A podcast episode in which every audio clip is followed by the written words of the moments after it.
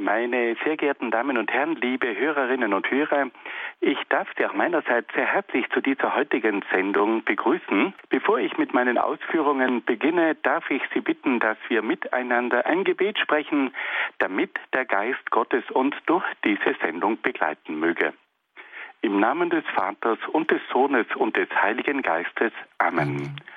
Komm, Heiliger Geist, und erfülle die Herzen deiner Gläubigen und entzünde in ihnen das Feuer deiner Liebe.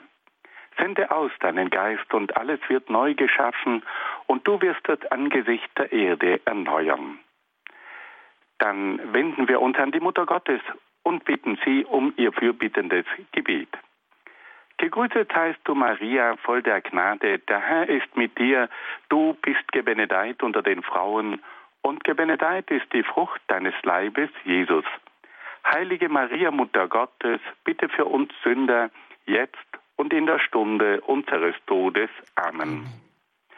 Dann wenden wir uns auch an die Engel und bitten sie um ihren Schutz und um ihr Geleit. Engel Gottes, unsere Beschützer, denen des höchsten Vaterliebe uns anvertraut hat, erleuchtet, beschützt, regiert und leitet uns. Amen. Und dann wenden wir uns noch an einige Heilige und Selige, die sich in besonderer Weise mit philosophischen Fragen aus christlicher Sicht beschäftigt haben. Heiliger Augustinus, bitte für uns. Heiliger Thomas von Aquin, bitte für uns. Heilige Edith Stein, bitte für uns. Seliger Kardinal Newman, bitte für uns. Und heiliger Papst Johannes Paul II, bitte für uns. Im Namen des Vaters und des Sohnes und des Heiligen Geistes. Amen. Amen. Liebe Hörerinnen und Hörer, bei unserer langen Wanderung durch die Philosophiegeschichte waren wir bei der philosophischen Strömung des Empirismus angelangt. Es handelt sich dabei um eine Strömung aus dem 17. und 18. Jahrhundert, die in England entstanden ist. Und diese Strömung hat als Grundprinzip die menschliche Erfahrung. Empirismus geht zurück auf das griechische Wort Empiria und das heißt Erfahrung. Und wir alle können sagen, dass das ein sehr interessantes Grundprinzip ist, weil wir nämlich feststellen können, dass unsere Lebensweisheit sehr oft auch etwas zu tun hat mit unseren Lebenserfahrungen. Und Menschen, die viel erfahren haben, zeigen meistens auch eine große Lebensweisheit. Und da haben wir nun gehört, wie die Philosophie des Empirismus versucht, alle verschiedenen Bereiche auf der Grundlage der Erfahrung zu erklären. Das beginnt bei der Erkenntnis, das geht dann weiter beim Menschenbild, das geht dann weiter mit der Moral, mit der Gesellschaft. Alle diese Dinge werden von der Erfahrung her erklärt und auch gedeutet. Wir waren dabei, den bekanntesten Philosophen des Empirismus ganz kurz kennenzulernen, nämlich John Locke. John Locke gehört bestimmt zu den zehn bedeutendsten Denkern der Menschheit. Es gibt kaum einen Denker, der in einer so unglaublich tiefen Weise das gesamte philosophische Gelände umgeackert hat. John Locke hat neue Theorien im Bereich der Erkenntnis, hat neue Theorien im Hinblick auf das Menschenbild, auf die Moral, auf die Gesellschaft, auf die Staatslehre und so weiter entwickelt, die bis heute nachwirken. Und wir können die heutige Welt nicht verstehen, ohne uns mit John Locke zu beschäftigen. Das Interessante an diesem Mann ist auch seine Kombination von verschiedenen Wissenschaften. Er selber hat sich mit Philosophie beschäftigt, er war aber auch Naturwissenschaftler, er hat sich für wirtschaftliche Fragen interessiert und er war auch Arzt und Pädagoge. Also eine Gestalt mit unheimlich vielen Fachbereichen. Und das merkt man auch in seiner Philosophie. Das ist ein Geist, der viele verschiedene Kenntnisse zu einem großen Welt Bild zusammenfügt. Das letzte Mal haben wir uns mit der Erkenntnislehre von John Locke beschäftigt, die waren nicht ganz einfach. Aber es hat sich gelohnt, da einmal hineinzuschauen, wie John Locke versucht, die Erkenntnis aus der Erfahrung abzuleiten. Heute beginnen wir mit einem weiteren Bereich und da geht es um die Sprache. Wir alle wissen, dass die Philosophie sich zunächst einmal mit zwei Dingen beschäftigen muss, nämlich mit dem Denken und mit dem Sprechen. Wir müssen, bevor wir Philosophie betreiben, uns einmal die Frage stellen, wie funktioniert eigentlich das Denken? Ist es möglich, etwas zu erkennen? Ist es möglich, zu einer Wahrheit zu gelangen? Aber eine zweite Frage muss uns auch beschäftigen. Was ist denn eigentlich die Sprache? Wie funktioniert Sprache? Was kann Sprache zum Ausdruck bringen? Und wo sind die Grenzen der Sprache? Der bekannte Philosoph Wittgenstein sagt einmal, die Welt des Menschen reicht so weit, wie seine Sprache reicht. Das, was wir sprachlich verstehen können, wird unsere geistige Welt. Und das, was wir sprachlich zum Ausdruck bringen können, das wird für uns geistig fassbar und mitteilbar. Deswegen ist es immer wieder wichtig, sich mit der Sprache zu beschäftigen. Wir wissen, dass zum Beispiel die Griechen eine wunderbare Sprache hatten und dass sie Wörter geprägt haben, die es ihnen ermöglicht haben, viele Dinge zum Ausdruck zu bringen, die uns fast unheimlich erscheinen. Wenn wir Wörter haben, die etwas zum Ausdruck bringen können, dann können wir uns weit hinauf bewegen in der Welt des Geistes. Wenn die Wörter fehlen und wenn die Begriffe fehlen, dann können wir nichts mehr begreifen.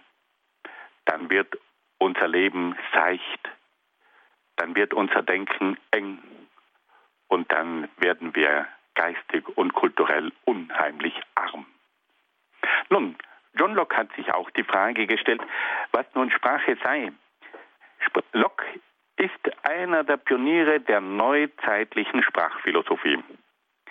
Er weist uns darauf hin, dass es zur Erkenntnis der Wahrheit nicht nur die Dinge und das Denken, sondern auch die Sprache braucht. Jetzt ist die Frage, was ist denn eigentlich Sprache und wie entsteht Sprache? John Locke sagt, dass die Sprache eine Verknüpfung von Namen und Wörtern ist, die von den Menschen künstlich geschaffen wurden. Es handelt sich bei der Sprache um Symbole, die von den Menschen durch eine gemeinschaftliche Übereinkunft festgelegt werden. Die Menschen einigen sich darauf, dass bestimmte Wörter eine bestimmte Bedeutung haben. Und wenn ich nun dieses Wort verwende, dann versteht der andere, der meine Worte hört und in sich aufnimmt, die Bedeutung von dem, was ich gesagt habe. Diese Symbole der Wörter gelten für eine bestimmte Gruppe von Menschen. Und das sind die Menschen, die die gleiche Sprache sprechen. Für diese Gruppe von Menschen haben diese Wörter die gleiche Bedeutung. Und wenn wir nun diese Wörter verwenden, können wir miteinander sprechen, weil der andere die Bedeutung der Wörter versteht. Wenn ich mich jetzt in eine andere Sprache begebe, dann verstehe ich nichts, weil ich die Wörter von ihrer Bedeutung her nicht begreife und nicht verstehe. Ich höre sie zwar, aber ich kann ihre Bedeutung nicht verstehen. Und erst wenn ich dann eindringe in diese Sprache und die Bedeutung der Wörter begreife, kann ich mitreden. John Locke sagt also, die Sprache ist eine Übereinkunft von einer Gruppe von Menschen, die sich auf die Bedeutung von ganz bestimmten Wörtern einigt. Und auf diese Art und Weise ist es dann möglich, dass man sich untereinander verständigen kann. John Locke geht dann noch einen Schritt weiter und sagt, dass die Sprache auch die geistige Arbeit erleichtert. so bedeuten vor allem die allgemeinen Begriffe für das Erfassen von gleichen Dingen eine enorme Vereinfachung des Denkens. Nehmen wir mal an, wir brauchen heute einen Salat, wir brauchen einen Krautkopf, wir brauchen gelbe Rüben, wir brauchen Spinat, wir brauchen Schnittlauch. Was machen wir? Wir gehen in ein Gemüsegeschäft. Das Wort Gemüse ist ein allgemeiner Begriff für eine ganze Menge von Gemüsearten. In diesem Begriff Gemüse hat der Salatplatz, hat das Krautplatz, hat der Schnittlauchplatz und, und, und. Und dadurch brauchen wir nicht jedes Mal alle diese Dinge aufzuzählen. Wir kaufen Gemüse ein. Das Gleiche gilt auch für andere Bereiche. Wenn wir zum Beispiel in ein Geschäft für Spielzeuge gehen, da gibt es dann Puppen, da gibt es dann verschiedene Modelleisenbahnen, da gibt es Autos, da gibt es Bälle, da gibt es Sprungseile, alles Mögliche. Das können wir zusammenfassen mit dem Begriff Spielzeug. Und durch diesen allgemeinen Begriff wird also die geistige Arbeit vereinfacht. Und so sagt uns John Locke, dass also die Sprache auch ein Instrument ist für das geistige Arbeiten. Und wenn wir ganz bestimmte Begriffe haben, dann können wir damit eine ganze Menge zum Ausdruck bringen. Und dann sagt John Locke noch etwas Wichtiges. Die Sprache ist auch das Werkzeug der Wahrheit. Die Wahrheit ist nämlich nicht in den Dingen, sondern in der richtigen sprachlichen Aussage über die Dinge. Das ist ein unheimlich wichtiger Satz. Die Sprache ist auch das Instrument der Wahrheit. Die Wahrheit ist nämlich nicht in den Dingen, sondern in der richtigen Aussage über die Dinge. Die Sprache enthält die Wahrheit. Darüber kann man sicher viel diskutieren, ob jetzt die Wahrheit in den Dingen ist. Aber wir können die Wahrheit sicherlich nicht zum Ausdruck bringen, wenn wir nicht die Sprache richtig anwenden. Wir erfahren das ja immer wieder auch bei Missverständnissen. Da hat jemand etwas gesagt und das war nicht klar genug die Wahrheit war nicht deutlich zum Ausdruck gebracht, der andere versteht das anders und es kommt zu einem Missverständnis. Es sind nicht die Dinge, die hier zum Missverständnis führen, sondern die Aussagen, die zu einem Missverständnis führen. Fassen wir das noch einmal zusammen. John Locke sagt also, dass es für die Kommunikation unter den Menschen nicht nur die Erkenntnis braucht, sondern auch die Sprache. Und er versucht dann zu sagen, was Sprache ist. Die Sprache ist eine Sammlung von Symbolen, die von den Menschen durch eine gemeinschaftliche Übereinkunft festgelegt werden. Diese Symbole, diese Wörter, gelten für eine bestimmte Gruppe von Menschen, die diese Wörter in ihrer Bedeutung begreifen. John Locke sagt, dass dann die Sprache drei Aufgaben hat. Die Sprache dient der Kommunikation zwischen den Menschen. Sie erleichtert die geistige Arbeit durch allgemeine Begriffe. Und sie ist auch das Instrument der Wahrheit. Die Sprache ermöglicht es, Wahrheit zum Ausdruck zu bringen. Was hier auch noch zu bemerken wäre, ist Folgendes. John Locke sagt, dass die Sprache bzw. die Wörter von den Menschen künstlich festgelegt werden. Das klingt sehr modern, wenn wir überlegen, dass wir heute Wörter verwenden, vor allem im Bereich des Computers und so weiter. Da werden Wörter festgelegt jeder muss heute ganz bestimmte Wörter der Computersprache erlernen, damit er mitreden kann. Das sind tatsächlich vom Menschen festgelegte Wörter. Aber es stellt sich da auch immer wieder die Frage, ist die Sprache wirklich nur etwas Künstliches oder spielt bei der Sprache nicht auch noch etwas Seelisches herein? Die Sprache ist offensichtlich nicht nur ein Gebilde von künstlich geschaffenen Wörtern. Die einzelnen Wörter sind auch spontane Ausdrucksformen, die aus der Seele eines Volkes kommen. Und wir müssen sagen, dass in den Wörtern und auch im Klang der Wörter etwas zum Ausdruck kommt, das weit über die Grammatik hinausgeht. Da kommt auch etwas Seelisches zum Ausdruck. Und da erkennen wir auch die Mentalität eines Volkes. Wenn wir heute Mundarten hören, dann müssen wir uns erst auf diese Mundarten einstellen. Aber in dieser Mundart klingt auch etwas von der Mentalität und von der Seele mit.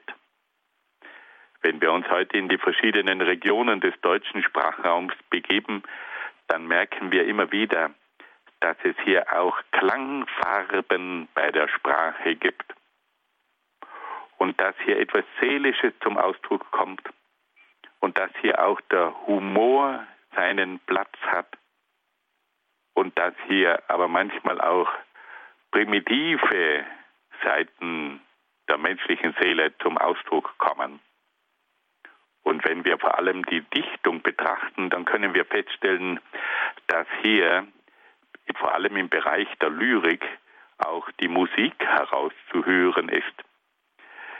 Wir müssen also sagen, dass die Sprache bei Locke sicher sehr gut beschrieben wird, aber dass hier das Ganze doch ein bisschen einen etwas künstlichen Eindruck erweckt. Es kommt gewissermaßen das Seelische, die Mentalität, der Humor, das Tiefere des Menschen kommt bei dieser Beschreibung der Sprache etwas zu kurz.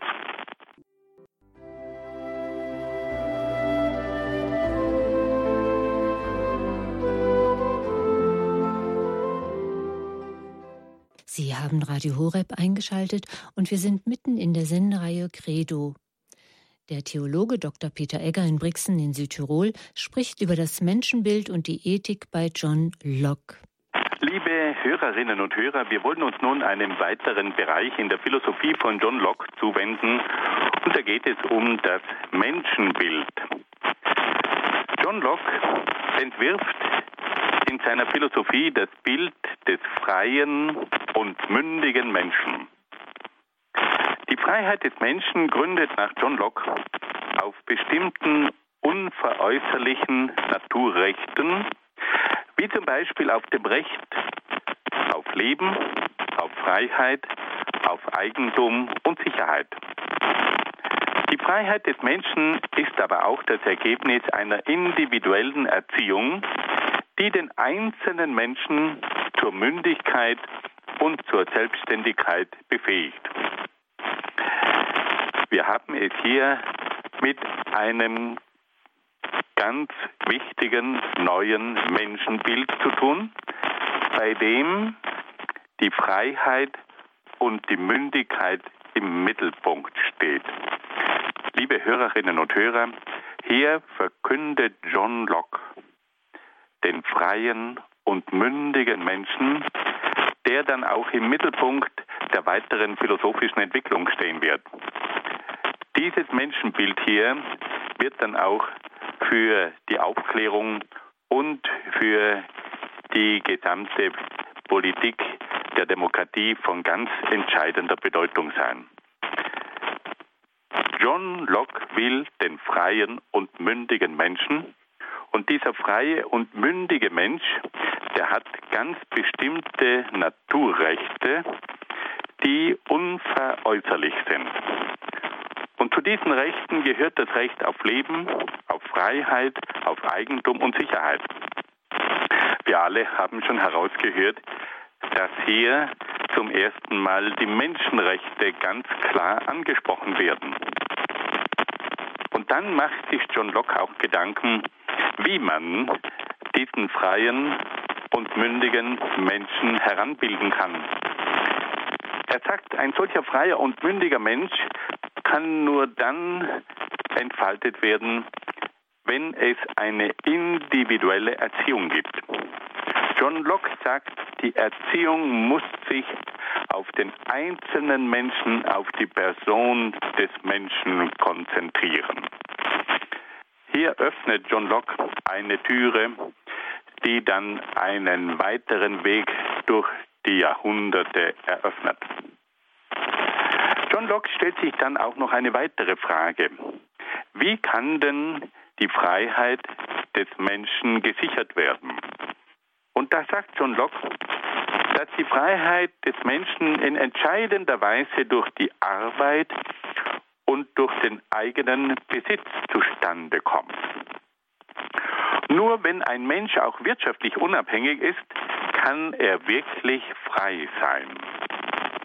Und da steigt nun zum ersten Mal das Bild des bürgerlichen Menschen vor unserem Horizont auf. John Locke sagt, die Freiheit des Menschen braucht die Arbeit und den eigenen Besitz. Durch die Arbeit werde ich ein freies Wesen. Und durch den eigenen Besitz werde ich unabhängig.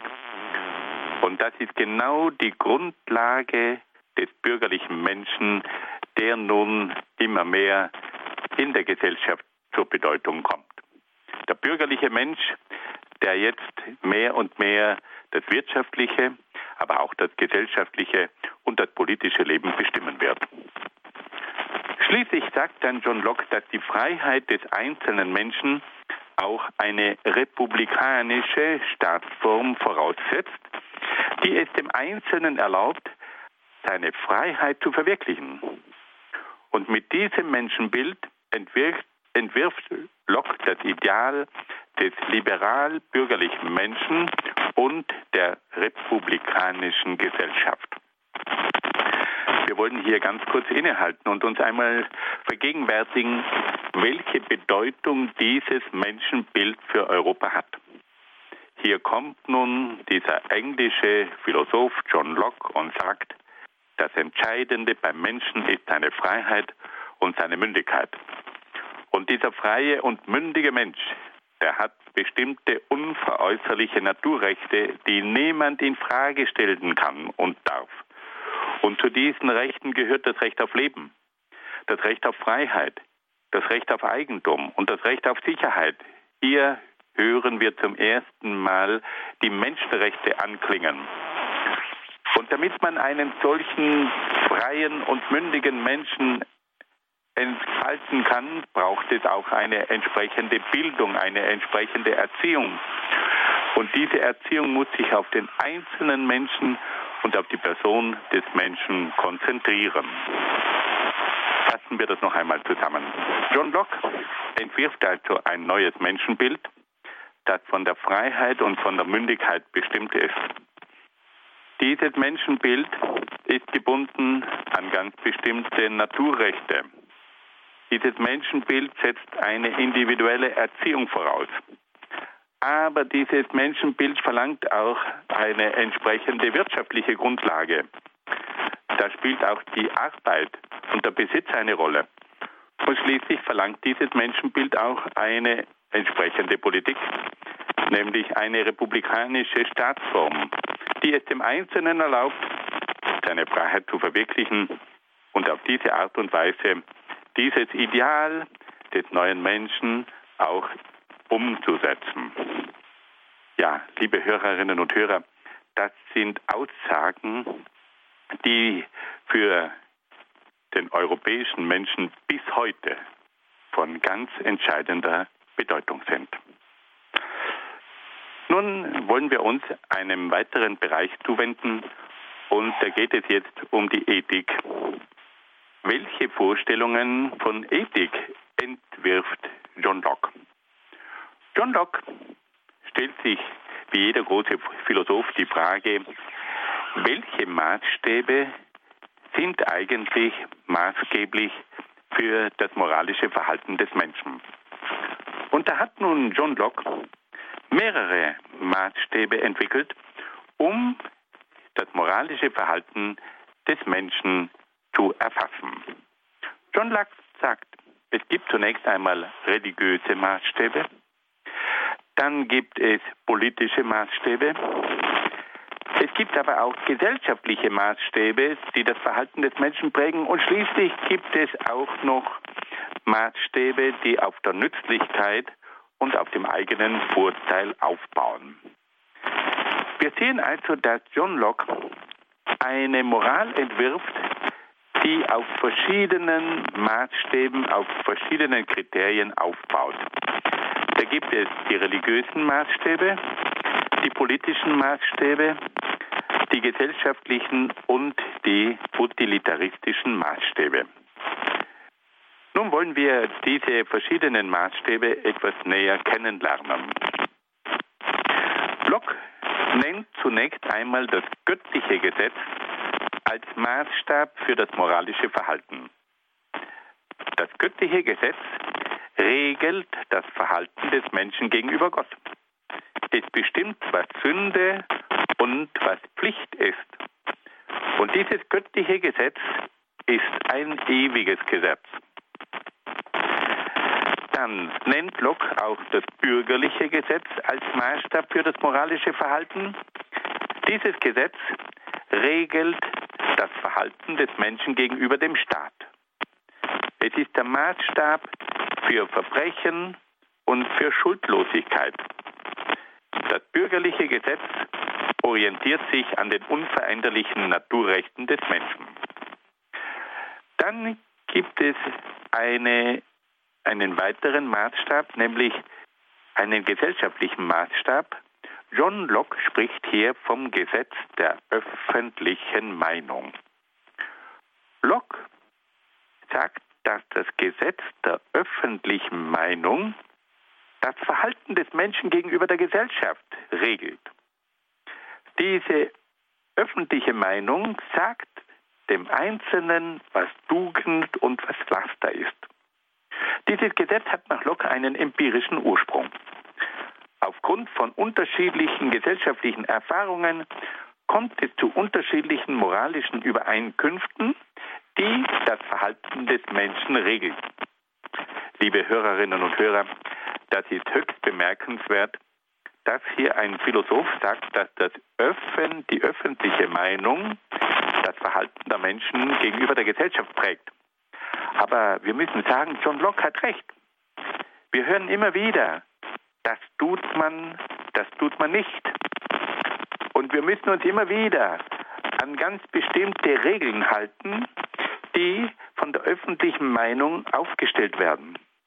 Und jeder, der sich gegen diese Regeln der öffentlichen Meinungen, Meinung verhält, da wird ihm klar zu verstehen gegeben, das dulden wir nicht. Da rümpft man die Nase, da wendet man sich von einem Menschen ab. Der Mensch ist also an ganz bestimmte Regeln gebunden, die durch die öffentliche Meinung festgelegt werden. Dann hat John Locke noch einen vierten Maßstab, den wir schon angesprochen haben, nämlich den Maßstab der, des Utilitarismus. Und er sagt, dass das menschliche Handeln in ganz entscheidender Weise auch vom Lustgefühl und vom Vorteil bzw. Nutzen bestimmt wird. Dementsprechend ist auch die moralische Grundhaltung der Menschen. Gut ist für sie, was ihnen Lust und Vorteil verschafft, als schlecht empfinden sie, was ihnen Unlust und Nachteile beschert.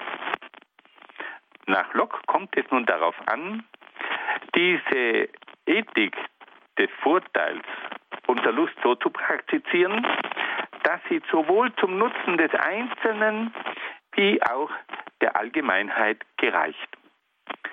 Fassen wir das noch einmal zusammen. John Locke fragt sich also bei seiner Lehre über die Ethik nach den Maßstäben, nach den Kriterien. Und da sagt er, dass es verschiedene Maßstäbe gibt, die das Verhalten des Menschen regeln. Da gibt es zunächst einmal den religiösen Maßstab bzw. das göttliche Gesetz. Das göttliche Gesetz regelt das Verhalten des Menschen gegenüber Gott. Dann gibt es den politischen Maßstab in der Form des bürgerlichen Gesetzes. Und dieses bürgerliche Gesetz regelt das Verhalten des Menschen gegenüber dem Staat. Dann gibt es einen gesellschaftlichen Maßstab, der im Gesetz der öffentlichen Meinung zum Ausdruck kommt. Und dieses Gesetz der öffentlichen Meinung bestimmt das Verhalten des Menschen gegenüber der Gesellschaft. Und schließlich gibt es dann noch den Maßstab des Lustgefühls und des Vorteils. Und da sagt nun Locke, damit jetzt nicht der Einzelne nur auf seinen eigenen Vorteil und auf seine eigene Lust schaut, muss man dieses Gesetz so anwenden, dass es gleichzeitig zum Nutzen des Einzelnen wie auch zum Nutzen für die Allgemeinheit führt. Also vier Gesetze. Das göttliche Gesetz regelt das Verhalten gegen, des Menschen gegenüber Gott. Das bürgerliche Gesetz regelt das Verhalten des Menschen gegenüber dem Staat. Das Gesetz der öffentlichen Meinung regelt das Verhalten des Menschen gegenüber der Gesellschaft. Und das Gesetz des Lustgefühls und des Vorteils regelt auch das Verhalten unter den Menschen, wobei man aber darauf achten muss, dass dieser Vorteil sowohl dem Einzelnen als auch der Allgemeinheit zugutekommt. Wenn wir diese Moral von John Locke ein bisschen näher betrachten, dann können wir Folgendes feststellen, dass es sich hier um eine interessante Entwicklung handelt. Auf der einen Seite gibt es noch unveränderliche Grundsätze, die von der Religion her bestimmt werden. Aber auf der anderen Seite gibt es jetzt hier schon gesellschaftliche Gesetze, die von den Menschen festgelegt werden. Und da können wir aus heutiger Sicht bei John Locke den Übergang feststellen von einer metaphysischen Ethik zu einer konventionellen Ethik. Die Metaphysik, die geht von unveränderlichen Grundsätzen aus. Die konventionelle Ethik hingegen sagt, wir kommen darüber, wir werden uns darüber einigen, was für uns jetzt Gesetz und Moral ist. Bei einer metaphysischen Ethik haben wir es mit unveränderlichen Gesetzen und Werten im Bereich der Moral zu tun. Bei einer konventionellen Ethik hingegen ist die Moral nur mehr das Produkt einer gesellschaftlichen Übereinkunft beziehungsweise einer demokratischen Abstimmung, der schließlich dann, die dann schließlich zu einer Moral der Mehrheit führt, die für eine bestimmte Zeit und für eine bestimmte Gesellschaft gültig ist. Liebe Hörerinnen und Hörer, da ist etwas Gewaltiges im Gange. Von einer zeitlosen Moral gehen wir über zu einer relativistischen Moral, die sich je nach Zeit, nach Ort und nach Gesellschaft ändern kann. Fassen wir das noch einmal zusammen. John Locke hat also auch im Bereich der Ethik eine ganz großartige Lehre entwickelt. Und er weist uns darauf hin, dass es mehrere Maßstäbe gibt, um das Verhalten des Menschen zu bestimmen. Es gibt den religiösen Maßstab, es gibt den politischen Maßstab, es gibt den gesellschaftlichen Maßstab und den Maßstab des eigenen Vorteils. Alle diese Maßstäbe spielen im Verhalten des Menschen und der Gesellschaft eine Rolle. Wir können sagen, dass in diesen vier Maßstäben aber auch ein Übergang festzustellen ist von einer zeitlosen Moral, die in einem göttlichen Gesetz zum Ausdruck kommt, zu einer zeitabhängigen Moral, die dann bei der gesellschaftlichen Moral zum Ausdruck kommt.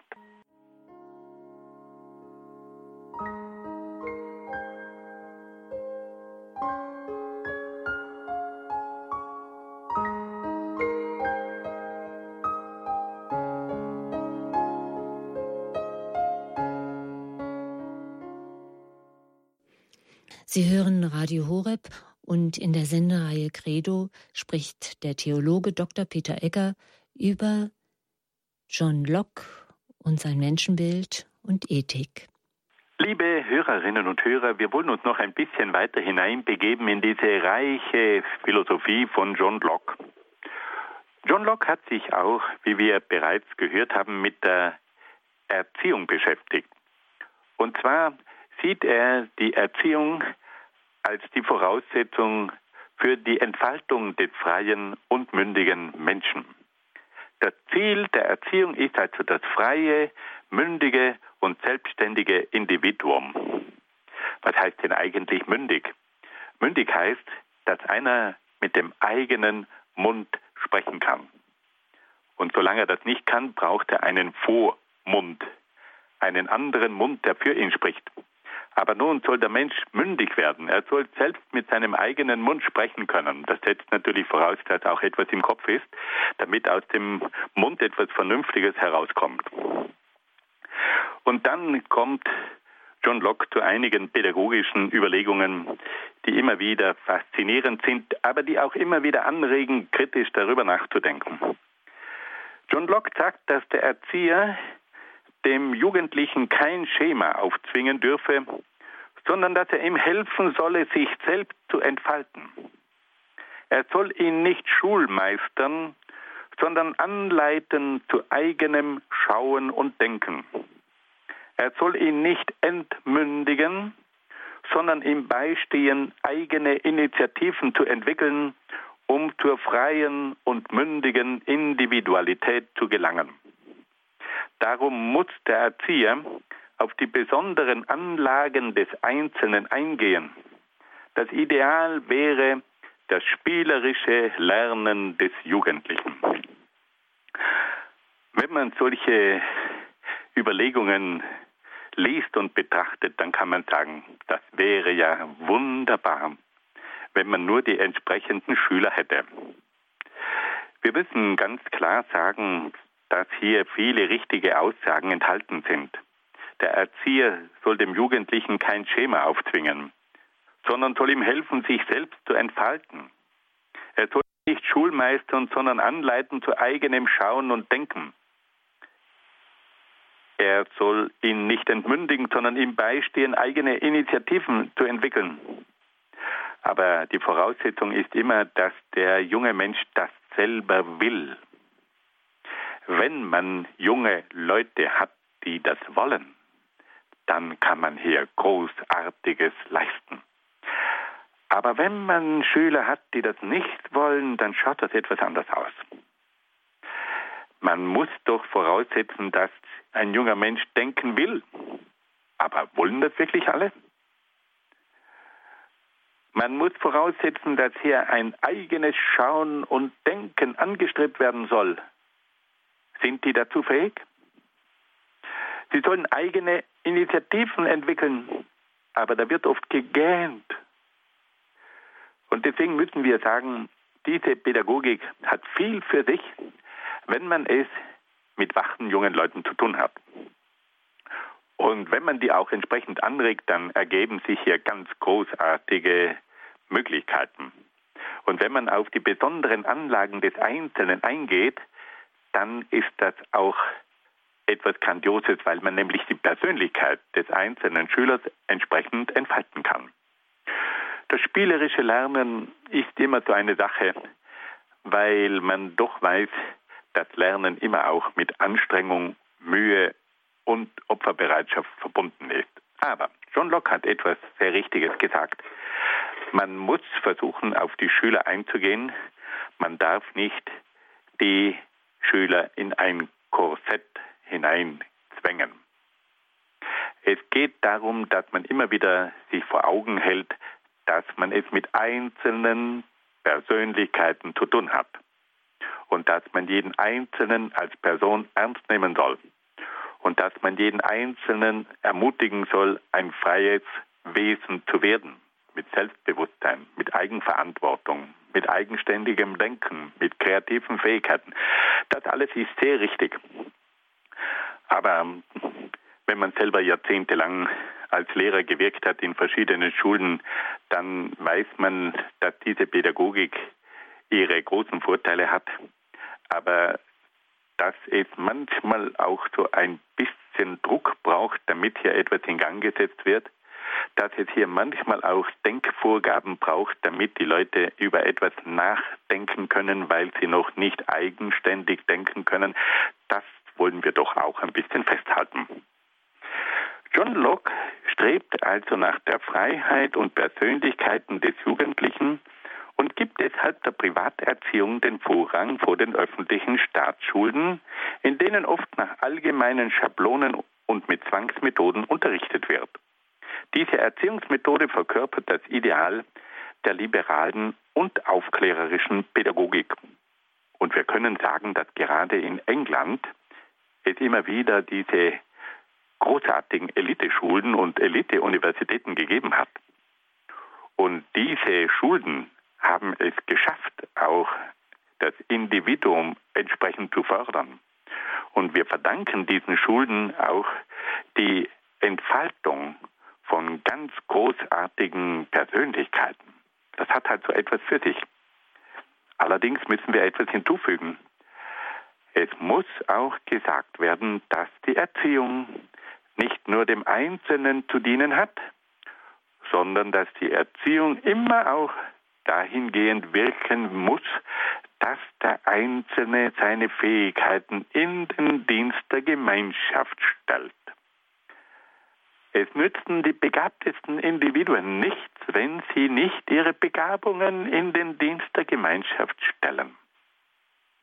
Und deswegen muss man hier immer eine Brücke bauen zwischen einer persönlich orientierten Erziehung, aber gleichzeitig auch einer Erziehung, die in den Dienst des Allgemeinwohls gestellt wird.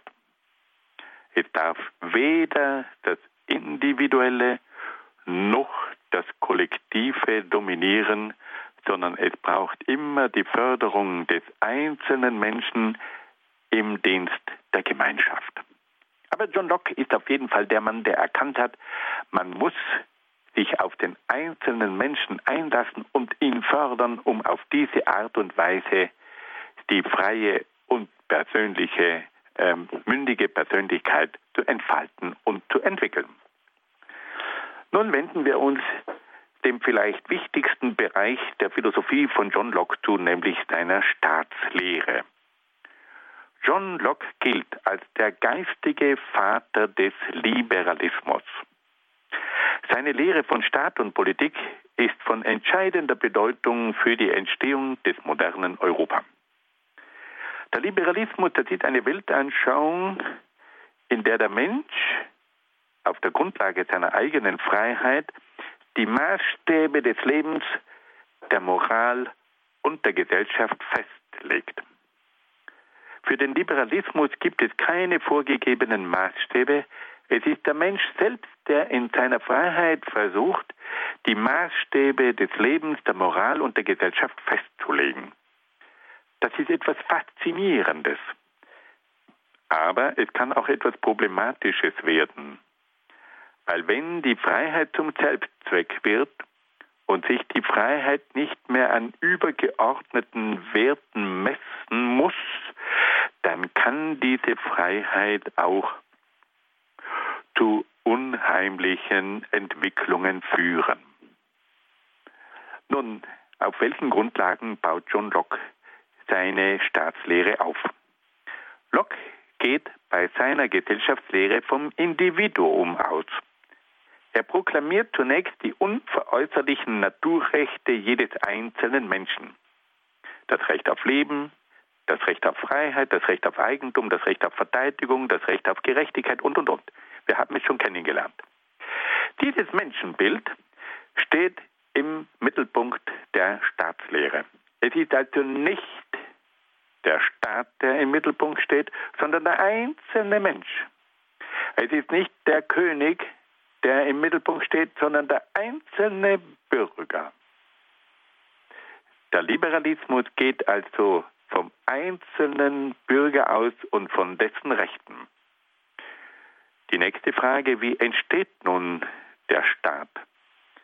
Der Staat kommt nach John Locke durch einen Vertrag der freien Bürger zustande. Die freien und mündigen Bürger übertragen dem Staat die Macht, damit er sie in ihrem Interesse regiere. Der eigentliche Träger der Macht bleibt also das Volk. Der Träger der Macht ist nicht mehr der Monarch.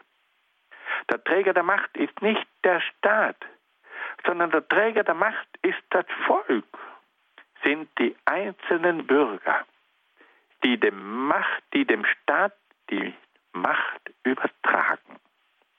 Hier ist ein gewaltiger Wandel im Gange. Hier merken wir, dass das Individuum zum Maßstab wird für die Politik und auch der Staat kommt durch einen Vertrag der freien Bürger zustande. Und die Macht geht vom Volk aus, geht von den Bürgern aus. Dritter Punkt. Welche Pflichten hat der Staat? Der Staat muss die Naturrechte der Bürger, das Leben, die Freiheit, den Besitz und so weiter achten. Der Herrscher hat die Aufgabe, diese Rechte der Bürger zu verteidigen und die Verletzungen dieser Rechte zu bestrafen. Der Staat ist also für den Bürger da und hat deren natürliche Rechte zu gewährleisten. Auch hier wieder eine gewaltige Wende. Es ist nicht mehr der Bürger, der dem Staat und dem Monarchen untertan ist, sondern es ist der Staat, der für den Bürger da ist. Hier gibt es keine Untertanen mehr, hier gibt es nur mehr freie und mündige Bürger. Da wird uns allen bewusst, was hier beginnt, nämlich ein Verständnis des Staates, das vom Bürger ausgeht und wo der Staat für den Bürger da ist und nicht mehr der Bürger ein Untertan des Staates ist. Dann kommt es zu einer weiteren ganz wichtigen Entwicklung. John Locke versucht, die Macht des Staates einzugrenzen. Und das soll dadurch geschehen, dass es zu einer Teilung der staatlichen Gewalten kommt. John Locke sagt, dass der Staat verschiedene Gewalten hat, gewisse Machtbefugnisse. Da gibt es einmal die ausführende Macht des Staates und die gesetzgebende Macht des Staates. Und da sagt John Locke, die dürfen nicht in einer Hand sein. Derjenige, der regiert, darf nicht die Gesetze festlegen, weil sonst werden die Gesetze im Interesse der Regierenden festgelegt. Also müssen wir die regierende Gewalt und die gesetzgebende Gewalt trennen. Die dürfen nicht in den Händen der gleichen Personen liegen. In späteren Zeiten wird dann auch die richterliche Gewalt von den anderen staatlichen Gewalten getrennt werden. John Locke ist also der Vater der berühmten Gewaltenteilung, die zu jedem modernen Rechtsstaat dazugehören. Damit der Staat nicht so mächtig wird, müssen die verschiedenen Machtbefugnisse in verschiedenen Händen liegen. Diejenigen, die die Macht der Regierung haben, dürfen nicht die Macht der Gesetzgebung haben, weil sonst die Gesetze im Interesse der Regierenden festgelegt werden. Es kommt zur Gewaltenteilung von regierender Gewalt und gesetzgebender Gewalt und später wird dann auch noch die richterliche Gewalt von den anderen Gewalten geteilt werden. Schließlich sagt dann John Locke auch noch, dass es ein Recht auf Widerstand gibt. Die Macht des Staates ist begrenzt und muss die Rechte der Bürger respektieren. Wenn der Staat die Rechte der Bürger nicht respektiert, ist der Widerstand, ja sogar die Revolution gegen den Staat erlaubt. Das sind Gedanken, die sich dann in der späteren Geschichte von Europa auswirken werden. Die Bürger haben ein Recht auf Widerstand. Es gibt sogar ein Recht auf Revolution. In England hat es ja dann auch eine Revolution gegeben, die unter dem berühmten Namen Glorious Revolution in die Geschichte eingegangen ist, also die glorreiche Revolution. Ja. Und da wird bewusst, dass also die Bürger nach John Locke das Recht haben, sich gegen einen ungerechten Staat zu wehren. Fassen wir das noch einmal zusammen. John Locke gilt als der geistige Vater des Liberalismus. Und seine Lehre von Staat und Politik ist von entscheidender Bedeutung für die Entstehung des modernen Europa. John Locke geht bei seiner Staatslehre vom Individuum aus und er proklamiert die unveräußerlichen Naturrechte des einzelnen Menschen. Dann kommt die Frage, wie entsteht nun der Staat? Der Staat entsteht durch einen Vertrag der freien Bürger. Die Bürger übertragen dem Staat die Macht, damit er sie in ihrem Interesse regiere. Und der eigentliche Träger der Macht bleibt das Volk. Ein dritter Punkt, die Pflichten des Staates. Der Staat muss die Naturrechte der Bürger respektieren. Der Herrscher hat die Aufgabe, diese Rechte der Bürger zu verteidigen und die Verletzungen dieser Rechte zu bestrafen. Der Staat ist also für, den, für die Bürger da und hat deren natürliche Rechte zu gewährleisten. Dann die Gewaltenteilung. Damit der Staat nicht so mächtig wird, schlägt John Locke vor, dass die verschiedenen Machtbefugnisse in einem Staat, die sogenannten staatlichen Gewalten, dass die geteilt werden. Es kommt zur Trennung der regierenden Gewalt von der gesetzgebenden Gewalt und von der richterlichen Gewalt. Und schließlich verkündet dann John Locke auch noch das Recht auf Widerstand. Der Staat kann seine Regierungsbefugnisse überschreiten. Er kann die Bürger unterdrücken. Und in diesem Fall haben die Bürger das Recht, sich gegen den Staat aufzulehnen. Sie dürfen Widerstand leisten. Ja, es ist ihnen sogar erlaubt, eine Revolution gegen den Staat anzuzetteln. Durch diese Lehren wurde Locke zum Begründer des Liberalismus und zu einem wichtigen Vorläufer des republikanischen bzw. demokratischen Staatswesens. Liebe Hörerinnen und Hörer, wir wollen noch einmal ganz kurz zusammenfassen, was wir heute besprochen haben. Wir haben also gehört, dass John Locke einer der Pioniere der Sprachphilosophie war.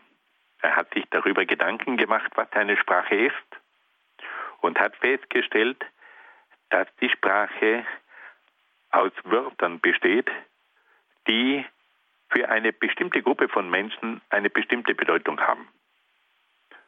Die Sprache hat dann die Aufgabe, die Verständigung zwischen den Menschen zu ermöglichen. Sie hat die Aufgabe, die geistige Arbeit durch allgemeine Begriffe zu vereinfachen und zu erleichtern. Und die Sprache hat dann auch die Aufgabe, ein Werkzeug der Wahrheit zu sein. Die Sprache soll die Wahrheit zum Ausdruck bringen. Dann haben wir einen zweiten Punkt besprochen, da ging es um das Menschenbild. John Locke spricht von einem freien und mündigen Menschen mit ganz bestimmten unveräußerlichen Naturrechten. Und damit sich dieser freie und mündige Mensch entfalten kann, braucht es eine entsprechende individuelle Erziehung. Aber, sagt John Locke, es braucht noch etwas. Die Freiheit des Menschen ist nur dann gewährleistet, wenn der Mensch durch Arbeit und Besitz zu einem unabhängigen Menschen wird. Es braucht also auch die wirtschaftliche Unabhängigkeit, um einen freien Menschen zu ermöglichen. Und schließlich, sagt er, braucht es auch eine republikanische Staatsform, die es dem Einzelnen erlaubt, seine Freiheit zu verwirklichen. Dann haben wir über die Ethik gesprochen und gehört, dass John Locke hier verschiedene Maßstäbe entwickelt hat. Es gibt im Bereich der Ethik religiöse Maßstäbe, politische Maßstäbe, gesellschaftliche Maßstäbe und auch den Maßstab des Nutzens und des Vorteils. Dann haben wir auch einiges gehört über die Pädagogik. John Locke sagt, dass die Pädagogik die Aufgabe hat, einen freien und mündigen Menschen zu erziehen. Sie soll dem Menschen nicht ein bestimmtes Schema aufzwängen, sondern soll ihm helfen, sich selbst zu entfalten. Er soll zu eigenem Schauen und Denken angeleitet werden. Er soll eigene Initiativen entwickeln. Und auf diese Art und Weise werden also die persönlichen Anlagen des Einzelnen entwickelt. Und damit das also in bestmöglicher Form geschehen kann, schlägt John Locke eine private Erziehung vor. Und damit entwickelt John Locke das Modell einer liberalen und aufklärerischen Pädagogik. Und schließlich haben wir dann auch noch über den Staat gesprochen. Im Mittelpunkt steht der einzelne Mensch. Der Staat kommt durch einen Vertrag der freien Bürger zustande. Der Staat hat die Pflicht, für den Bürger da zu sein. Damit der Staat nicht zu mächtig wird, soll es zu einer Gewaltenteilung kommen. Und wenn der Staat sich doch zu viel herausnimmt und die Bürger unterdrückt, dann haben die Bürger das Recht auf Widerstand, ja sogar das Recht auf Revolution. Liebe Hörerinnen und Hörer, Sie sehen also, welche Fülle von Gedanken man in dieser Philosophie von John Locke entdecken kann. Er gehört tatsächlich zu den ganz großen Denkern der Menschheit. Ich danke Ihnen sehr, sehr herzlich für Ihre Aufmerksamkeit. Ich wünsche Ihnen alles Gute und Gottes besonderen Segen. In unserer Sendereihe Credo hörten wir eine weitere Folge zum Grundkurs Philosophie. Der Theologe Dr. Peter Egger in Brixen in Südtirol sprach über das Menschbild das Menschenbild und die Ethik bei John Locke. Diese Folge des Grundkurses Philosophie vom heutigen Tag ist über den CD-Dienst von Radio Horeb zu beziehen.